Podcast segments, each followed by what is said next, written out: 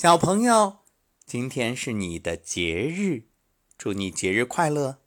无论你是五岁、十五岁、二十五岁、三十五岁、四十五岁，还是五十五岁、六十五岁、七十五岁、八十五岁、九十五岁，只要你有一颗单纯的心，一颗真诚的心，一颗善良的心，一颗美好的心，一颗快乐的心，一颗幸福的心。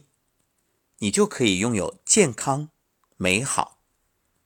是的，养生有道，祝你节日快乐，永葆童心。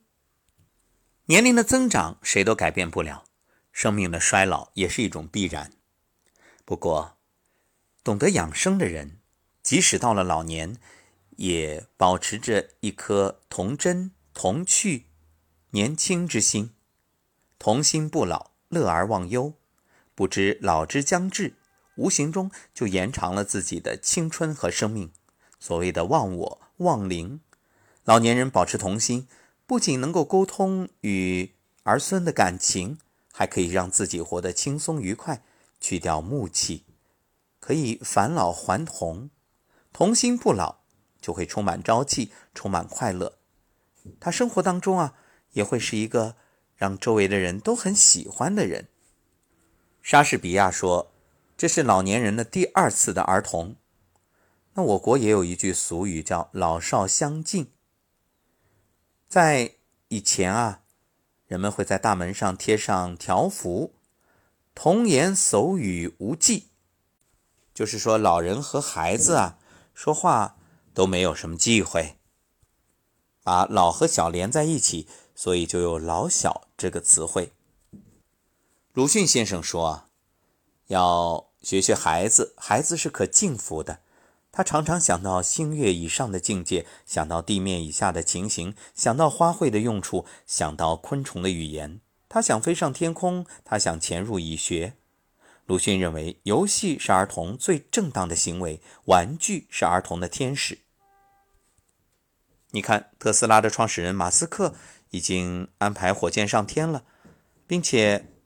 带去两位宇航员，最让网民感兴趣的是，其中还有一位小恐龙。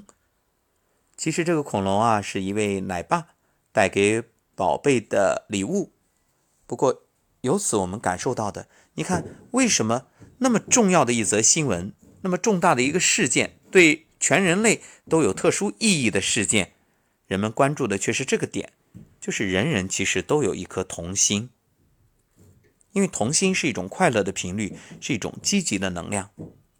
儿童是向上的，是生长的力量。喜欢孩子，其实喜欢的是生命的一种状态。所以，如果老年人能够有这种童趣，就有益于身心健康。老年人保持童心，无忧无虑，笑口常开，人体可以分泌多种有益的激素，各种酶啊、乙酰胆碱啊。那么这些物质啊。可以将血管的收缩、血液的流量、流速、神经的兴奋和抑制等生命活动调节到最佳状态，促进新陈代谢，增强抗病能力，延年益寿。那么，老年人怎么样才能保有童心呢？常忆童年事。有人说啊，回忆说明你老了。那么，对于老年人来说，确实常常陷入回忆，这个没什么不好，怀旧嘛，而且。怀念曾经的故人、故知、故交、故友，还有故事。那么，有一点，一定多想开心的事儿，或者只想开心的事儿，甚至可以给孩子去讲。曾经有个小品邮票的故事，就说明了这种现象。还有啊，老年人要多交朋友，尤其是小朋友。老年人为什么喜欢和孩子在一起玩呢？所谓大智若愚，大巧若拙，和孩子一起游戏玩耍，可以保持童心童趣。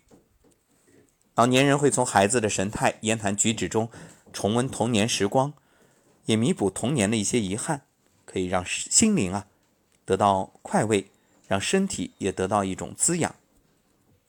还有啊，可以经常读一些童年书，所以最好的就是老年人给孙子、给小朋友读书。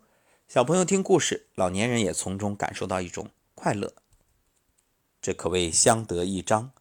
另外，老年人也可以追求时尚啊，就是有自己的兴趣爱好，无论是什么广场舞啊、书画班啊，啊，各种兴趣都可以。所以你看啊，我们说这是全中国学习热情最高的地方啊，不是黄冈啊，也不是什么衡水中学啊，其实就是老年大学，因为到老了才什么都不为。不为升学，不为就业，不为考高分，就为喜欢去选择上学，那一定是出勤率最高，学习劲头也最高。好了，那今天的早间节目就到这里，感谢各位收听，祝你节日快乐。今天啊，无论见到谁，都别忘了说一声节日快乐。这一生，你送出了祝福，你也得到了快乐。当然童心不止这一天。如此快乐一辈子。小喇叭广播完了小朋友再